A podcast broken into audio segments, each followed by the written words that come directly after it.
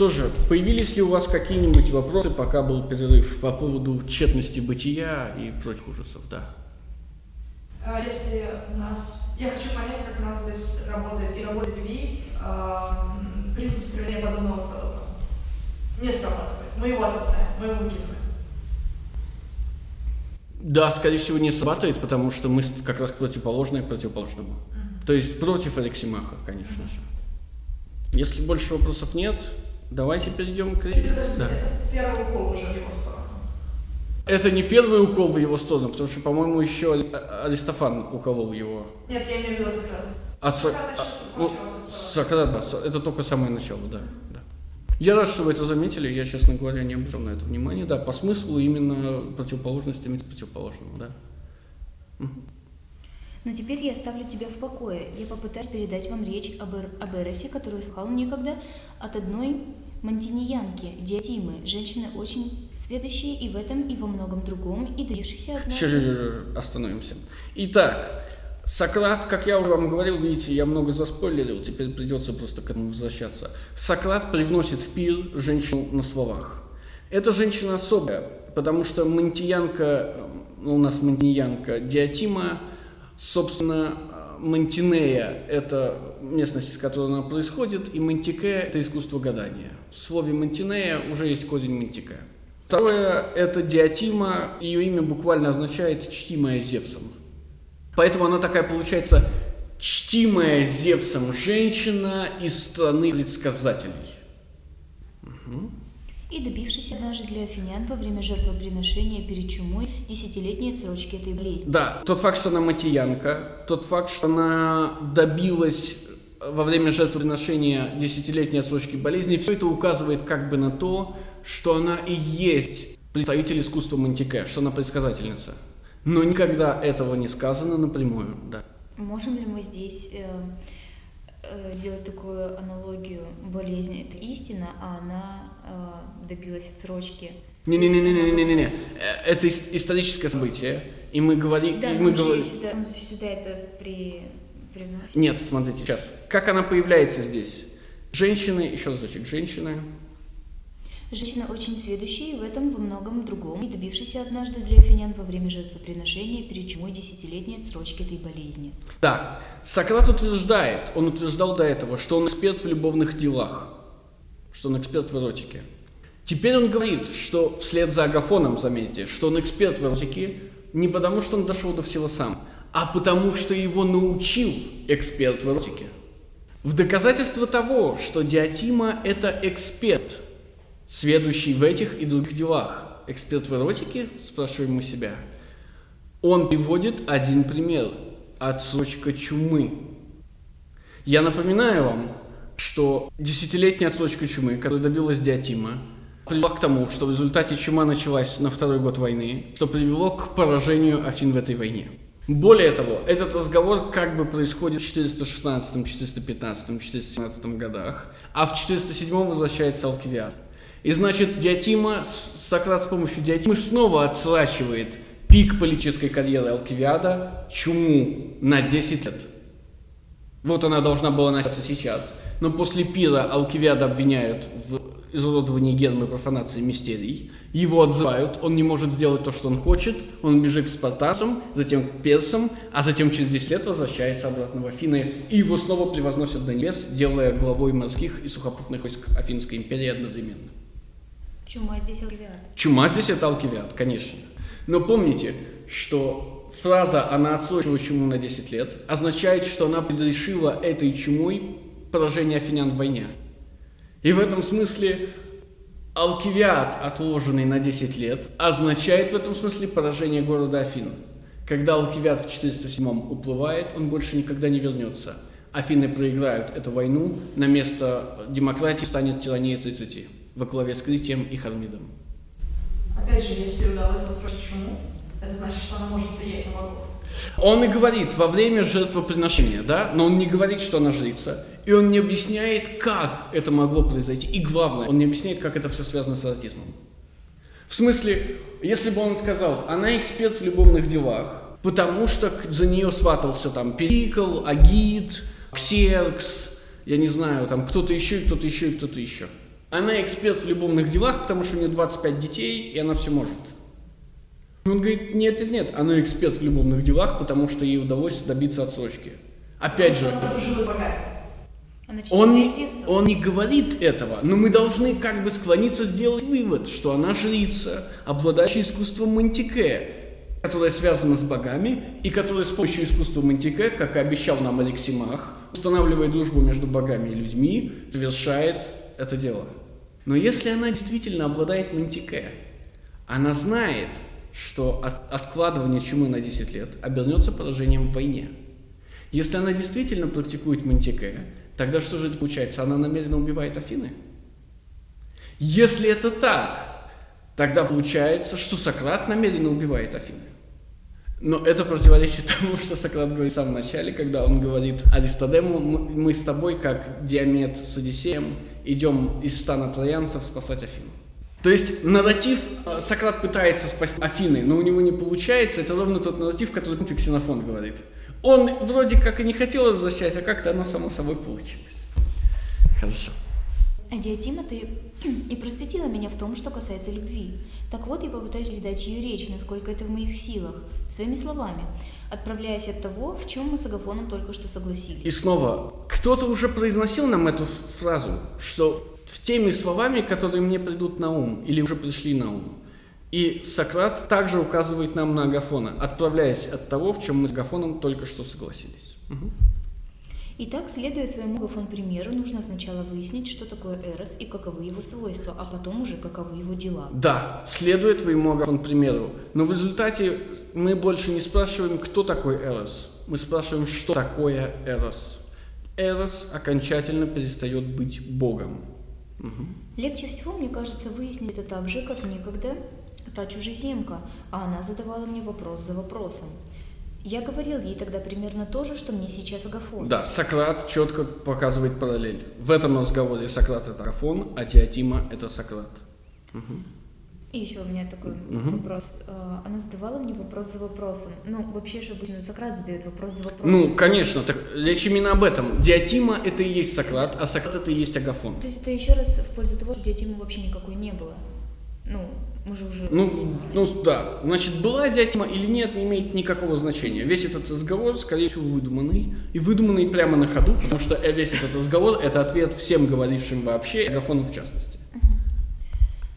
Я говорила ей тогда примерно то же, что мне сейчас Агафон. Эрос – это великий бог, это любовь к прекрасному. А она доказала мне теми же доводами, какими я сейчас Агафону, что он, вопреки моим утверждениям, совсем не прекрасен и вовсе не добр. И тогда я спросил ее. Да, то есть Сократ начинает диалог с Диатимой ровно там, где они закончили диалог с Агафоном. Нас интересует другое. Если э, диалог Сократа и Агафона – это начало инициации Агафона, значит ли, что диалог с Диатимой и Сократа – это начало инициации Сократа? Ну, а какая это разница, если диатима – это он сам? Нет, нет, нет, нет, нет, нет. Важно не то, что Диатима это он сам, важно то, что Сократ это Агафон. Если это начало инициации Сократа, в смысле начало инициации в философ- в философию, да, очевидно же, значит это, и она подтвердит это, потому что будет говорить, что Эрос это философ и вообще. Не значит ли это, что мы должны взглянуть на отправные точки? Кем был Сократ до инициации и кем был Агафон до инициации? Агафон до инициации – трагический поэт. Логично, логично. Кем был Сократ до инициации? Мы, кстати, не знаем, происходит ли это за 10 лет до войны или он встречается с ней когда-то еще.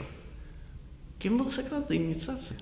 В Федоне, и я чуть позже укажу вам, на какой точно цифре, Сократ говорит, что в самом начале своего пути он был физиком и софистом. Он следовал э, учению, я, я уже забыл, мы, мы по- пойдем посмотрим, как, как только дойдем до этого. То есть Сократ начинал с физики. А потом ее критиковал. Он был классическим натурфилософом. А потом, когда выяснил, что это не получается, в смысле, что это не работает, в смысле, что это не его, он создает философию, как мы ее знаем, классическую политическую философию. В апологе Сократ говорит, когда это происходит, когда он сталкивается с оракулом Аполлона. Сократ начинает ходить к политикам, поэтам, отцам, пытаясь ответить оракулу, пытаясь провернуть оракул. И когда у него это получается, он таким образом становится философом. Здесь он говорит не это, а совершенно другое. Он был физиком и софистом до того, как встретился с Диатимой, которая инициировала его в философию. Агафон – это трагик, Сократ – это физико-софист. Они начинают из разных точек. Действительно ли эти точки такие разные? Или все-таки эта инициация возможна, как в случае с Сократом? Что может объединять трагика и физика? Давайте начнем с того, что может разделять их. Физики не верят в богов. Мир создан из атомов. Вихрь, как говорит Сократ в облаках. Физики, как следует из речи Риксимаха, говорят об общих принципах. Горячее и холодное, притягивается, не притягивается и так далее. Ученики физика – это как раз Федор и Риксимах, Гиппий физик и софист, в смысле физик и ритор. В то время как э, Павсаний и Агафон – это ученики Продика. Продик не физик и не ритор. Есть ли что-то, что можем найти общего между трагиком и физиком? Если между ними ничего общего нет, то на каком основании Сократ думает, что трагик придет к той же точке, к которой пришел он сам, исходя из, из физики? Потому что неважно, откуда ты исходишь. Если бы это было так, то Диатима могла бы инициировать вообще любого, но инициирует только Агафона. А разве цель Сократа инициировать Агафона? Очевидно, да, потому что он идет на пир самостоятельно и прихорошившись. И более того, эту цель прямым текстом говорит Алкивиад, потому что Алкивиад – это ленивый муж, вернувшийся из командировки. Ну, в смысле, вы возвращаетесь из командировки, ваш муж лежит с любовницей в постели. Но в... какие еще могут быть вопросы? Да, и после этого Алкивиад ложится на Ну, он, нет, он пытается, пытается. Но у него не получается. Он очень хочет, но не получается. Ну, может быть, э, но мы же уже заключили, что сейчас, не важно, что сейчас. Сейчас... Нет, это про любовь, это про любовь. Ну... Э, а так важно. А так... Нет, но какая разница? Разница, как мне кажется, в э, бэкграундах. Иными словами, философом может стать не каждый, это очевидно. Но также мы должны будем себе сказать, что философом может стать не каждый, э, кто не прошел через определенный бэкграунд. Умных людей навалом. Но умных людей, способных мыслить в определенных рамках, не так много, потому что рамки задаются слишком рано или слишком поздно, потому что рамки задаются не те. Агафон предназначен для философии? Если не предназначен для философии, зачем инициировать его в философию? Но подождите, ведь Евтидем был инициирован в философию, ровно как был инициирован в философию и Полимарх, ровно как был инициирован в философию и Главкон, ровно как был инициирован в философию и Аристодем, и Аполлодор. Как мы поняли, что, например, Евтидем инициирован? Он ушел, ну, зная, что полное ничтожество. Может быть, Сократа была... А потому что есть следующая глава, в которой они продолжают общаться. И происходит дальнейшее движение. Инициация – это не финал. Инициация – это первый шаг. Тот факт, что Евтидем вернулся, и они продолжили говорить, означает, что Евтидем этот первый шаг сделал. Сделал ли он последний? Нет, очевидно нет. Евтидем это не настоящий ученик. Вы помните, Ксенофон дает характеристики учеников и показывает нам, что Евтидем не может быть настоящим учеником. Но первый шаг он может сделать. В смысле, следуя Ксенофонту, мы можем сказать, что у Сокра... вокруг Сократа вращается несколько кругов людей.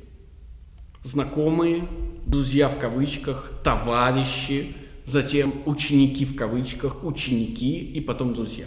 В смысле друг, в смысле потом. И мы можем сказать, что движение в этом круге может, навер... через эти круги может, наверное, происходить в обе стороны. И если оно может происходить, вполне возможно, что Агафон должен перейти из разряда дальние знакомые в разряд товарищей. Или, быть может, даже в разряд друзья, в кавычках. Почему нет? Главное, на что я хочу обратить внимание, это тот факт, который вам, наверное, кажется очевидным, потому что я уже склонил вас так думать, что агафон не предназначен для философии, что агафон это не цель, что агафон это инструмент. Ну, я же поэтому и сказала, что ну, вот всего мы взяли, что у него цель инициировать его философию. Цель инициировать есть. И она только что случилась. Но инициация это первый шаг, а не последний. Ну, что дело до конца как бы... Да, в случае с Агафоном, да, в случае с Агафоном и исторически мы знаем, что Агафон-то давно уже уехал. И уехал к тирану вместе с Павсанием вместе жить. И мы закончили, разве? Или мы не ответили тогда вопрос, зачем? Мы еще не ответили на вопрос «зачем?», но мы, по крайней мере, увидели точку назначения. Хорошо. Мы негативный ответ не для того, чтобы сделать из него философа, это тоже ответ. И тогда я спросил ее, что ты говоришь, Диатима? Значит, Эрос безобразен и потул? А она ответила, не богохульствуй, неужели тоже не прекрасно непременно должно быть по-твоему безобразно? Ну, богохульствуй жестоко. Не, не, нечист- не будь нечестивым, да, не будь нечестивцем. Но все-таки это сугубо христианские коннотации имеет. До этого Сократ так успешен, и Сократ всегда так успешен, потому что искусство, которым он владеет, называется диалектика. Диалектика может быть искусством разговора, а может быть научной методологией, подразумевающей простую вещь, что есть тезис, а тезис. Ну, коротко. Соответственно, нет никакого третьего, третьего не дано. И когда Сократ слышит «Эрос не прекрасен и не благ», он делает единственно возможный вывод. Значит, Эрос уродлив и зол. И тогда Диатима говорит, дорогой друг, диалектика не работает. Я сейчас вспомнила Аристипа, который говорил про третий путь. Про третий путь, но это все-таки был пол- политический ход, но да, да, да, тоже хорошее значение. Конечно. И значит, то, что не мудро, непременно невежественно. Разве ты не замечал, что между мудростью и невежеством есть нечто, нечто среднее? Итак, существует не диалектика, а триэлектика, или как хотите, эклектика, почему нет? Три состояния. Между уродством и красотой есть непонятное состояние. Между знанием и незнанием есть непонятное состояние. Между мудростью и невежеством. И, например, между благом и злом также есть непонятное третье состояние. Ну Что же, стало бы тебе неведомо, что правильное, но не подкрепленное объяснением мнение нельзя назвать знанием. Если это объяснение, какое же это знание? Но это и не невежество. Ведь если это соответствует тому, что есть на самом деле, какое же это невежество? По-видимому, верное представление – это нечто среднее между пониманием и невежеством. Итак, вот перед нами известное платоновское деление. Мнение, то есть всегда ложное мнение, истинное мнение, в оригинале ортодокса, естественно, и знание. Отличие истинного мнения от знания заключается в том, что истинное мнение истина, но оно не может объяснить, почему оно истинно. Вопрос, как трансформируется истинное мнение в знание? Ответ простой – доказательством. Какая самая простая и самая доступная нам форма истинного знания? И ответ – конвенция. Нельзя спать со своей мамой. Почему? Если начнем рассуждать, выяснится, что можно. Ну, если она не старая слишком, да? Как бы старая нельзя. Вот. Но мы не знаем, почему нельзя бить своего отца. У животных с этим все в порядке, как бы ничего страшного от этого не происходит. Но мы договорились, что все-таки, наверное, нельзя. Мы знаем, что это истина, потому что это работает. Но мы не можем объяснить, как это работает. Иными словами, первые люди, организовывающие первые общества, первые семьи, первые государства, естественно, никаким политическим знанием не обладали. Это просто работало. Потому они обладали истинным мнением, но не обладали никаким знанием, потому что не могли объяснить, как это работало. Что заменяло им знания? Ну, традиции, обычаи. Боги, конечно. Ты помолился и пошел дождь. Как это, блин, работает? Ну, в смысле, есть какой-то чувак, который точно управляет дождем, а я могу с ним разговаривать. Или ты молился, поцеловал пояс Богородицы и выздоровел. Ну, как это работает? Ну, вот так это и работает. Есть кто-то, кто может всем управлять, и у нас есть связь с этим кем-то. Когда мы с ним договариваемся, он, как способный всем управлять, решает наши проблемы. Замечательно. Является ли религия истинным мнением? Что пропагандирует религия? Будь умерен, будь добр, не нарушай данного слова, а, помогай несчастным, не убивай родителей, в конце концов, или что-то такое. Является ли религия истинным мнением? Работают ли ее рецепты по отношению к человеческому поведению? Ну, идее, да. ну, как да. мы переходим за поведение, Ну да, там, там, тоже включается религия. То есть представь, да, но опять же, не всегда. Помните, иногда после танца дождя дождь все-таки идет. Ну, иногда можно молиться, а через 10 лет будет чума. И сказать, что, знаете, я 10 лет назад ее озвучила. Да, да, да, да, да, да, да, да, конечно же. Что же хочет сказать нам Диатима, как жрица в кавычках? Что она сейчас нам скажет, что вообще философия как поиск истины, значит не нахождение истины, а значит философия и есть то самое истинное мнение. Она хочет сказать, что философия и религия во многом совпадают? Давайте, в чем они не совпадают? Потому что у философии есть объяснение. Наоборот, потому что у религии есть объяснение, а у философии нет. Объяснение это понятно, это Бог сделал. А у философии как раз никакого объяснения нет. Но это же не объяснение, когда человек придет и скажет, ну смотри, ну... Нет, ну это как не это? работает. Я, я, я вчера болел, а сегодня выздоровел. Что случилось-то? Это же явно не, не пацетанол. В смысле, его нет, да? Но объяснение, значит, не рассматривают в категориях истинности. Почему? Об- только объяснение делает истинное мнение Истинное знанием. объяснение. Да, да. Но объяснение может быть не истинным. Конечно, в этом-то и упрек философии по отношению к религии. Философ... Помните, Сократ говорит в, в апологии, «Я знаю только то, что я ничего не знаю, а вы-то все думаете, что вы чего-то знаете». Смысле, у меня есть правильное мнение, но я не знаю истинное мнение, но я не знаю, как его обосновать. А у вас у всех есть просто мнение, и все уверены, что вы знаете, как их обосновать. В этом и состоит нападение Сократа на коллектив, на общество.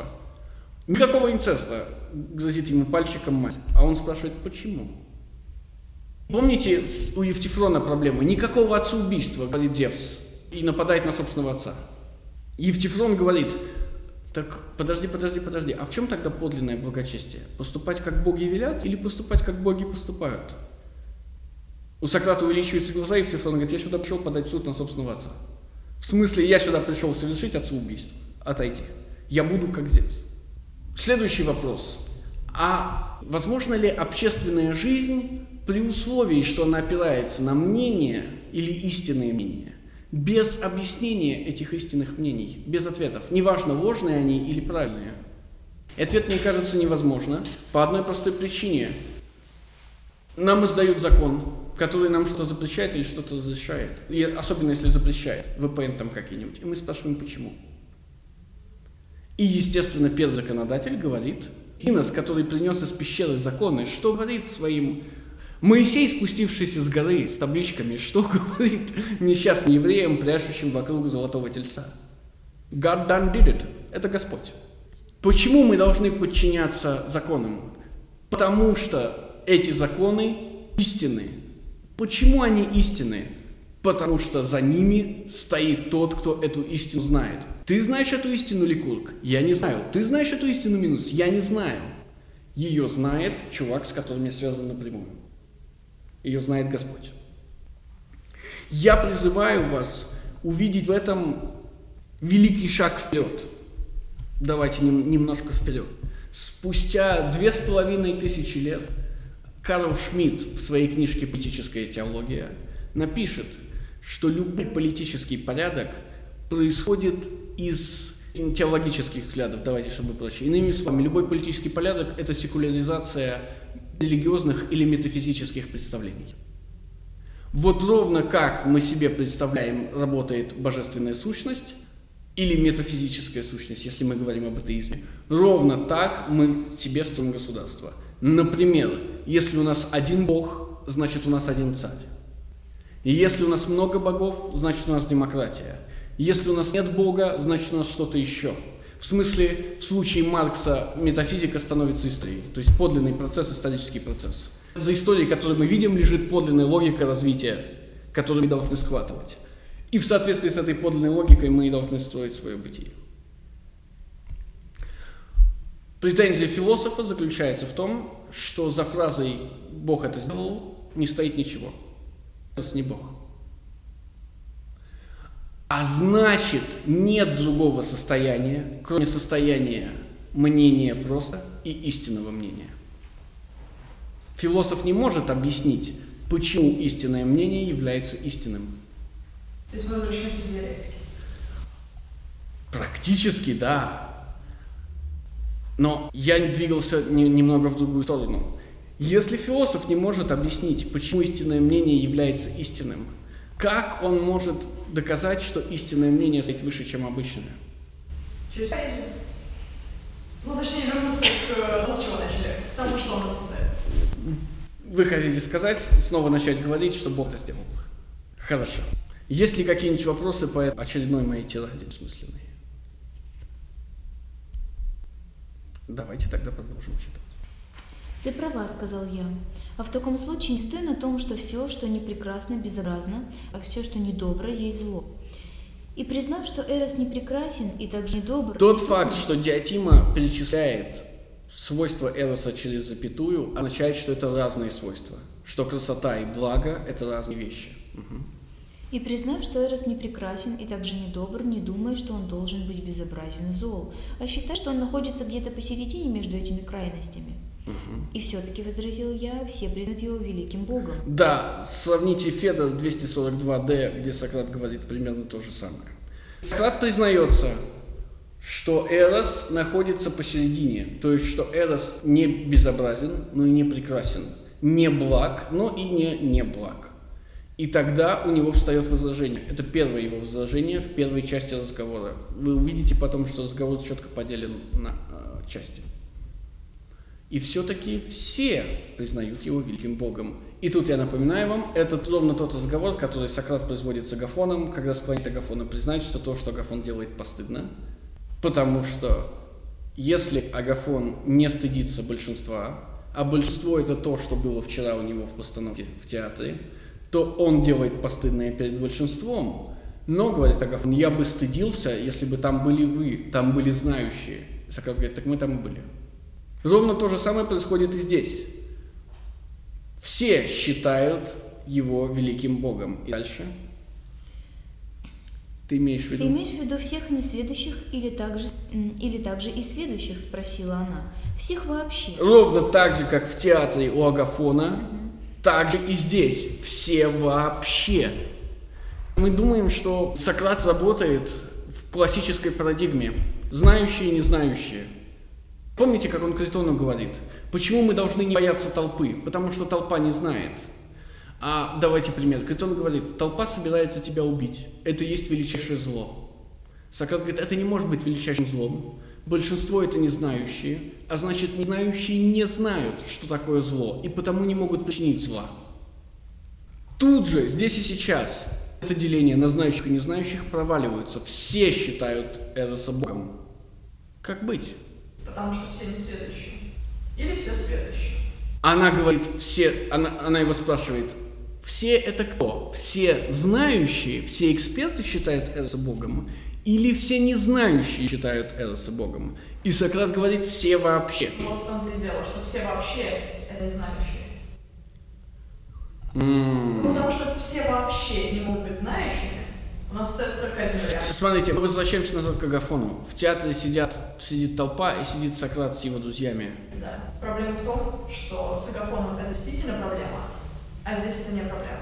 Все не следующие Вы работаете в парадигме нет знания, поэтому все вообще нет, ничего не знают. Нет даже знания. Это выход, да, да, да. Почему нет? Но какой он тогда для Агафона? С Агафоном сложнее, потому что чем его проблема, в чем стыд? Сказать что-нибудь неправильное, сказать что-нибудь. Угу, перед знающим. Люди знают, что это не Да, да, да. Потому что никто не знает, а как так, а как не так. Потому что Гомер делает одних богов, да, да, а потом да. А, приходят другие поэты и делают других богов. Да, но тогда, как, но тогда какой, какой ответ? В смысле... Все не Все не А я ведь говорил вам перед этим, что самый простой образ правильного мнения – это конвенция. Значит, у них все правильно. Все это только не знающие, потому что знающих нет. Все. Хорошо, хорошо. Как же могут, Сократ, засмеялась она, признавать его великим богом те люди, которые и богом его не считают? И вы видите, что впервые она смеется. Как же могут его признавать великим богом те люди, которые богом-то его не считают? И смотрите внимательно. Она хватается за слово «все». Угу. Кто же это Кто такие? Кто же это такие, спросил я. Ты первый, отвечала она, я вторая. А я вторая. Все поклоняются Эросу как великому богу. Не-не-не-не-не. Ты и я уже вышли из этой категории. А значит, все не могут поклоняться Эросу как великому богу. Угу. Как можешь ты так говорить, спросил я. Очень просто, отвечала она. Скажи мне, разве ты не утверждаешь, что все боги блаженны и прекрасны? Да, Или- блаженные счастливы в смысле. Что все боги счастливы и прекрасны? Или, может быть, ты осмелишься о ком-нибудь из богов сказать, что он не, не прекрасен и несчастлив? И снова, нам кажется, что раз она употребляет эти слова через запятую, они одно и то же. Но именно потому, что она употребляет их через запятую, они разные. Красота и счастье – это разные вещи. Именно поэтому, когда она спросит, те, кто хотят красоты, чего они хотят добиться, Сократ ответит, не знаю. И тогда она скажет, а те, кто хотят блага, и Сократ ответит, они хотят быть счастливыми. Счастье и благо – это одно и то же. Вернее, благо ведет к счастью, но красота не ведет к счастью. Нет, клянусь Зевсом, не осмелюсь, ответил я. И вот здесь мы впервые видим сам, самое, самое интересное. На Перу не было ни одной клятвы богами. Вообще ни одной. Ну, понятно, да? Потому что они все сомнительные верующие. А почему Сократ может позволить себе клясться Зевсом? Наказания не будет. Не-не-не-не-не-не-не. Но они тоже это знают, именно поэтому они не клянутся. Они не клянутся не потому, что они такие набожные и боятся покляса. Они не клянутся, потому что они знают, что клятва это бессмысленная. А Сократ клянется. Короткий ответ, как мне кажется, заключается в том, что эта беседа происходит до инициации Сократа. И значит, тогда он еще вполне себе может позволить клясться Зевсом. Более того, потом на пир явится пьяный Алкивиад, и он будет второй, кто будет клясться богами. Но почему? Не потому, что он не инициирован Сократом, а потому, что он пьян. В смысле, когда ты пьян, ты должен каким-то дополнительным способом убедить всех присутствующих, что то, что ты говоришь, это не просто пьяный бред. И он говорит, клянусь всеми богами. Да. У меня другое предположение, Давайте. что в этом м, моменте Сократ близок к Аристофану, и он просто это конвенциональное решение. В смысле, близок к Аристофану. Мы же заключили, что Аристофан ведет свою речь и заключает, что да, он открыл эту истину, это ужасно, и поэтому он говорит, не, не надо это, говорите всем, пусть Да. идут. Но и- так как это самое начало, так как это самое начало инициации, Сократ еще ничего не открыл. Он еще физик и софист. Ну, а мы здесь уверены, что он с- в разговоре с Диатимой вот прям выступает как А, совсем не посвященный. Потому, потому что Сократ в этом разговоре и есть Агафон. А Агафон мы точно знаем, что не посвященный. В любом случае, мы должны обратить внимание на эту клятву Зевсом, потому что всякие клятвы есть восклицательные знаки. А счастливыми ты называешь не тех ли, кто прекрасен и добр? Да, именно так. Но ведь насчет Эроса ты признал, что не отличаясь ни добротой, ни красотой, он вожделеет к тому, чего у него нет. Да, я это признал. Так как же он может быть Богом, если обделен добротой и красотой? И впрямь не может им быть. Да, смотрите, что она опускает, что исчезает. А счастливыми ты признаешь не тех ли, кто... при- Да, счастье исчезает. Мы должны сделать этот вывод самостоятельно. Тот, кто несчастлив, тот не Бог. И только боги счастливы. В смысле, тот, кто счастлив, ты есть Бог. Чего люди хотят? Счастье. Чего люди хотят? Приблизиться к богам. Стать богами. Стать богами. Конечно. Люди хотят то, чего у них нет. Люди хотят стать богами. Или, как вы говорите, приблизиться к богам. Я напоминаю вам то, с чего мы начинали. С самого начала люди приписывают богам то свойство, которое отличает их от всех остальных живых существ. Способность созидать из ничего. В этом смысле, если люди действительно обладают этой способностью и думают, что эта способность отличает богов, то не приближаются ли они к богам, реализуя эту свою способность в высшей степени? Кому ставят статуи? Богам и тем, кто наиболее близок к богам. Поэты, герои, в смысле политики, и мы пытаемся просунуть в эту, в эту трещину философов. У нас не получается, только поэты и политики. Где вы можете найти хорошее свидетельство этому? В конце апологии, когда его признали виновным, встает вопрос, какое наказание? И, естественно, обвиняемый должен сам предложить наказание для себя. И Сократ говорит, я такой классный, мне нужен бесплатный обед, обед в Плитонее.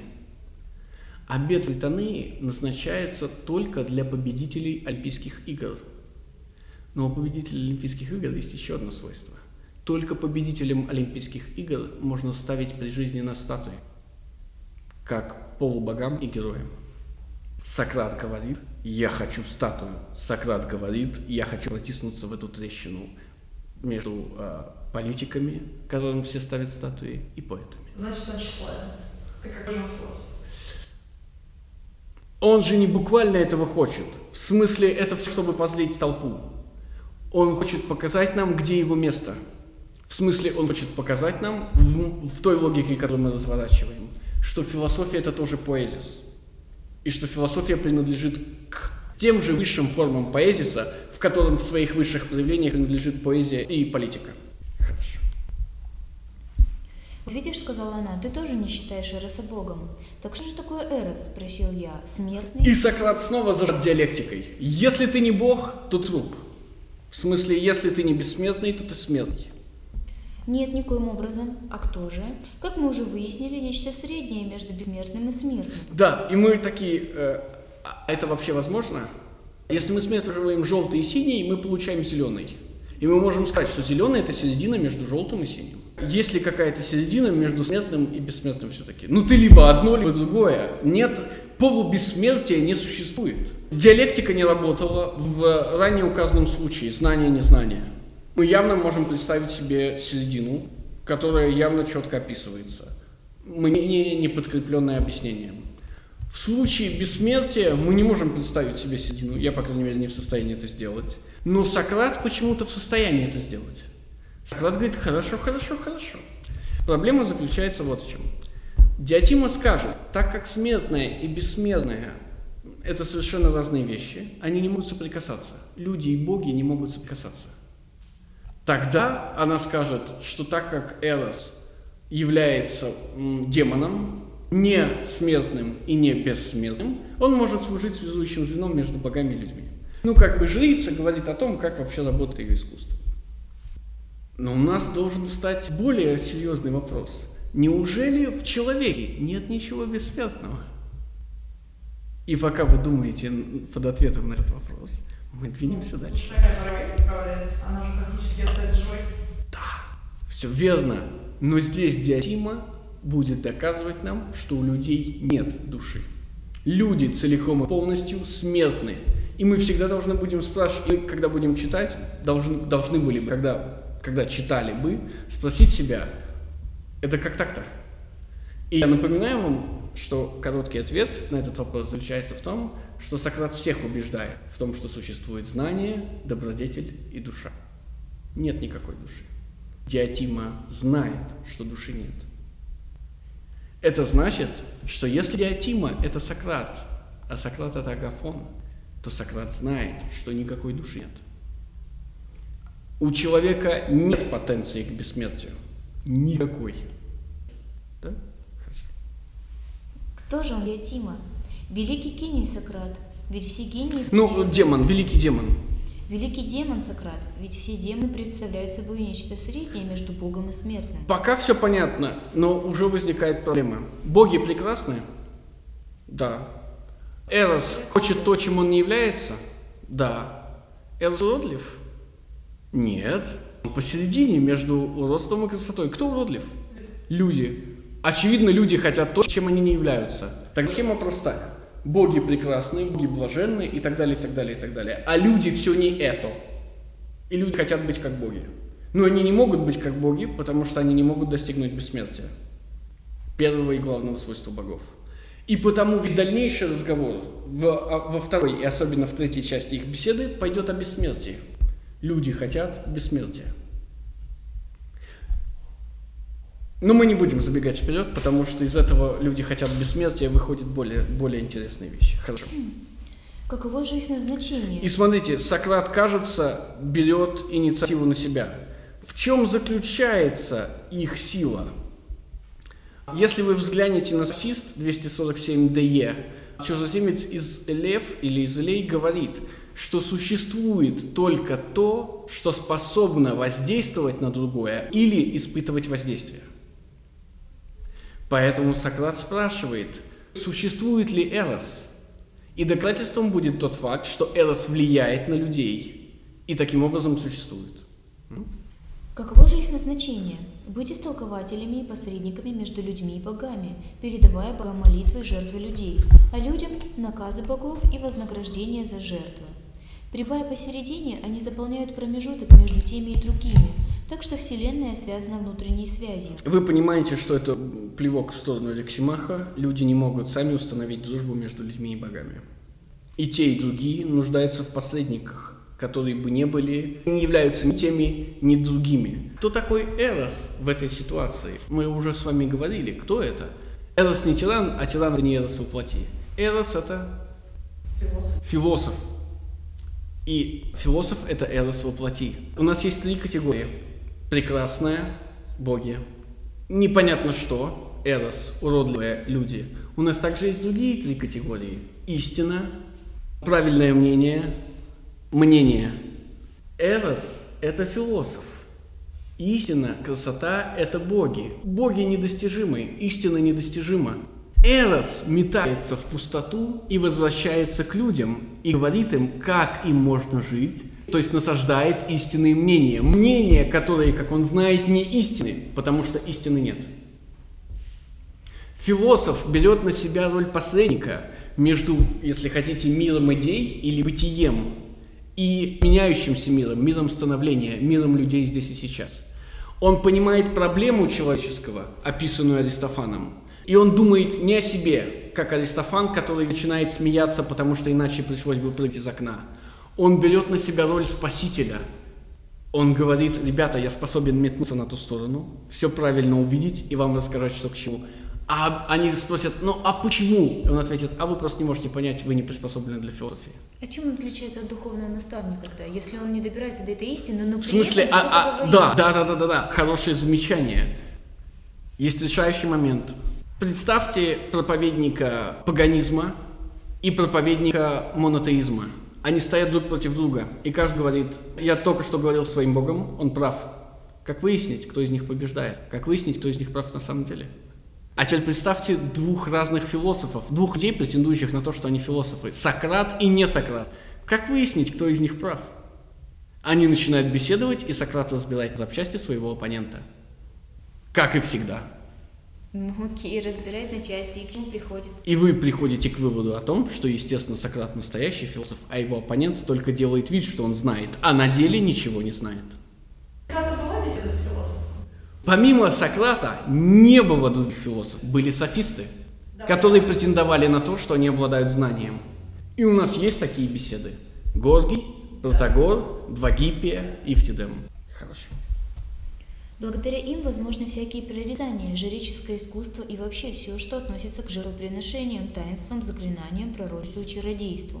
Не соприкасаясь с людьми, боги общаются и беседуют с ними только через посредство демонов. Боги не соприкасаются с людьми. Но это очевидно. Бессмертный не может под- дотронуться до смертного. Абсолютно все логично.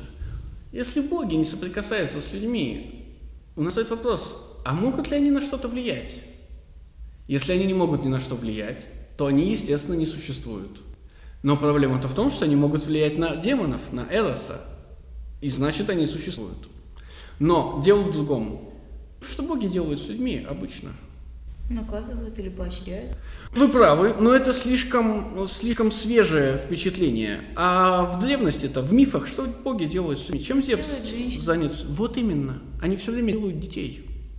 В смысле делают героев. И, то есть полу это полубог уже, получеловек. Да. Что-то среднее. Да, но проблема-то заключается в том, что чтобы это что-то среднее появилось, Бог и человек должны соприкоснуться. Иными словами, сейчас давайте окунемся в апологию 27 ДЕ. Это мой любимый, один из самых любимых примеров того, как Сократ на публику показывает то, чего как бы нельзя показывать ни при каких обстоятельствах. Сократ и его обвинитель. Так, если демонов я признаю, с чем ты согласен, а демоны это некие боги, то и выходит так, как я сказал. Ты шутишь и предлагаешь загадку, утверждая, что я не признаю богов и в то же время признаю их. Ну, вы понимаете, обвинитель говорит, Сократ не признает богов города и вводит новых божеств. Потому что демонов-то я признаю. С другой стороны, если демоны это как бы побочные дети богов, от нимф или от кого-нибудь еще, как гласят предания, то какой же человек, признавая детей богов, не будет признавать самих богов? Все логично. Если есть дети богов, то как не быть самим богам? Мгм. Это было бы так же нелепо, как если бы кто-нибудь признавал, что существуют мулы, потомство лошадей и ослов, а что существуют лошади и ослы, не признавал бы. Нет, Милет, не может быть, чтобы ты подал это обвинение иначе, как желая испытать нас. Этого достаточно. Не признавать существование богов, признавать существование героев. Это то же самое, как не признавать существование лошадей и ослов при условии признавания существования гибридов. Какое главное свойство гибрида? Чем гибрид отличается от вида? Не дает потомства. Он не дает потомства. Замечательно. У Геракла есть дети? А у Тисея есть дети? Иными словами, Сократ говорит одно, на деле показывает другое. Если ты веришь в истории про героев, ты не можешь верить в истории про богов. Потому что если ты веришь в истории про героев, у героев есть дети, а значит они не могут быть детьми богов. А если ты веришь в истории про богов, значит ты не можешь верить в истории про героев, потому что у героев есть дети, а значит они не могут быть потомками богов. А почему мы сравниваем людей, ну все-таки это полулюди-полубоги, с животными? Если герои имеют потомство, то они, очевидно, люди и точка. Только если они вообще не имеют А, потомства. если боги, то Да, да, да, да, да, да, да, люди. да, да, да, да, да, да, да. И тут, очевидно, то же самое. Смотрите, если боги соприкасаются с людьми, то, очевидно, нет никаких героев. Они не нужны. Демоны не нужны. Не соприкасаясь с людьми, боги общаются и беседуют с нами только через посредство гениев. Правильно? Да. Это значит, что никаких героев, Гераклов, Тисеев, Персеев на самом деле не было. То есть, если мы вслед за Диатимой верим, что существуют боги, мы должны отказаться от другой половины традиции, что существуют герои. А если мы верим, что существуют герои, мы должны отказаться от первой половины традиции, что существуют боги. Помните, я говорил вам в самом начале, традиция нерациональна, и поэтому она очень не нравится философии. Потому что вот такой простой прием уничтожает сразу половину традиции. Да. Если демоны могут общаться и с богами, Не, не, а, вот это хороший вопрос. не есть ли это гибрид? Нет, они не могут быть гибридом, потому что они не происходят ни от людей, ни от богов. Да, и это проблема. В И смысле, люди, значит, тоже не произошли от богов. Потому что они не могут сообщить. быть созданным богами и смешиваться с богами – это разные вещи. Они контактируют не могут вообще. Да, хорошее, хорошее Вы замечание. хотите сказать, что вы никак не причастны э, ни к чему, что вы делаете? Правильно находите мысль. Давайте. Мы можем сказать, что мир на самом деле не может быть создан богами, потому что они не могут контактировать ни с чем смертным, а все в мире есть что-то смертное. Поэтому кем создан мир, если не богами? А теперь снова наложите это на наш разговор о том, кто тогда демон, если богов нет, и мы говорим о людях. И тогда кем создан мир? Поэзис – это и есть высшая форма творения, форма творения, приписываемая богам. Поэзия создал мир. Мир создан поэзией. Поэзия описывает вам, где граница мира, в чем он заключается, как он работает, какие отношения в нем существуют. Мы сейчас не про физический. И про физический тоже. Где граница мира? Вы смотрите за горизонт, а там как бы бесконечность. Вы идете вперед, а он все никак не отступает назад. В смысле, он все еще там. Вы говорите себе, блин, где, где кончается все? А как он выглядит? И поэт говорит вам, что, чувак, вот же черепаха, киты, то самое море, падающее вниз. Или вы говорите, хорошо, если я заберусь на, на, на- на максимально высокую гору и прыгну вверх, я дотронусь до неба или нет? Нет. А почему она не падает вниз? И говорит вам, «Пф, вон там чувак на полюсе его держит. Да, потом приходит какой-нибудь физик-теоретик и говорит, нет, это Так пока нет. Вот в том-то и дело, что физик-теоретик, в смысле софист, и занимается поэзисом. Именно поэтому поэзия и философия враги. Я не совсем поняла, как поэзией создан мир. Я понимаю, как поэзией создан ми- как поэзией создана вся мифология, но Вы задаете себе вопрос, откуда воздух, откуда земля, откуда вода? да, и сейчас физики все это объясняют. Нет, и поэзия вам все это объясняет. Ну потому что нет еще, никак... физики. нет еще никакой физики. Понятно. И в этом смысле вы живете в мире, созданном поэзией, созданном традицией, конечно. А, ну традиции, в смысле, и здесь же мы всегда же подразумеваем богов и прочее. Конечно. Поэзия создала богов и прочее. Да, да, да, да, да, да, да, да. да. Окей. И это место занимает философ. Философ и есть творец мира. В смысле, Сократ и пытается прямо на наших глазах сотворить мир. То есть, получается, у нас есть основания, по которым мы можем свести софистику, физику и поэзию. Сократ из физика и софиста превращается в философа, потому что он начинает говорить шире, чем говорит софистика и физика. Физика говорит о мире физических явлений только. Софистика говорит о риторике в основном. Философия говорит о людях. Человек – это и физическое существо, и все-таки что-то сверху. И в этом смысле философия объясняет и то, и другое, и третье, да. Я к тому, насколько можем ли мы найти что-то общее между? Ну, в смысле, Имеется когда они По- помимо того, что они создают мир, Ну вот, вот, вот. Вы спрашивали, что? а, объединять? что их может, да, да, да. Вы хотите сказать, что физики уже создают мир, поэтому Сократ, как и Агафон, уже создает мир немножко. Поскольку Сократ ничего может сделать, поскольку, поскольку он не может родить ничего, то он, по идее, тоже создать может. Да, это очень важное притязание самого Сократа. Я ничего не создаю, я все нахожу. Философ, он только созерцает, он не придумывает. То есть это очень важное притязание, которое, как мы потом увидим, ну, или как мы уже сейчас можем сказать, испорченный Ницше, с самого начала ложное притязание. Сократ ничего не находит, он все создает. Ровно точно так же, как он создает этот заговор с Диатимом, утверждая, что это старое воспоминание о прошлом. Это как раз к тому, что я спрашивала, чем тогда он отличается от духовника. Вы говорите, он летает в истине, и потом что-то Да, да, да, да, да, да, которой да. нет, потом что-то говорит. Важно, что у Сократа в руках сила, которая позволяет ему победить любого духовника. Логика. Да, диалектика. Понятно. А она помогает видеть, духовник говорит, ну, окей? Это, это хорошее замечание. У нас есть личности, которые действительно так говорят, и город в целом не принял Сократа, его проект провален. В смысле, проект Платона гораздо более успешен, чем проект Сократа, поэтому надо разделить их. Да? Но у нас есть Евтифрон, благочестивый по определению мальчик, который приходит совершить благочестивый по определению поступок. И после разговора с Сократом он уходит. У нас есть Евтидем, который думает, что он все знает, и после разговора с Сократом понимает, что все это не так. У искусства, которое практикует Сократ, есть свои ограничения. Но оно работает, все равно работает. И главное, что это искусство, проецируемое Платоном, работает 100%. Где теперь духовники? Теперь их нет. В смысле, я говорил вам, мы живем в мире победившего разума. Где эти ваши попы? А тот факт, что духовники еще существуют, лишь означает, что разум не победил до конца. Может ли он победить до конца? Серьезный вопрос. Мы сейчас думаем, что нет, но я говорил вам с самого начала. Мы сейчас можем думать, что нет, потому что исторический период такой. Мы в депрессии. Потому что 20 лет назад мы верили, что да.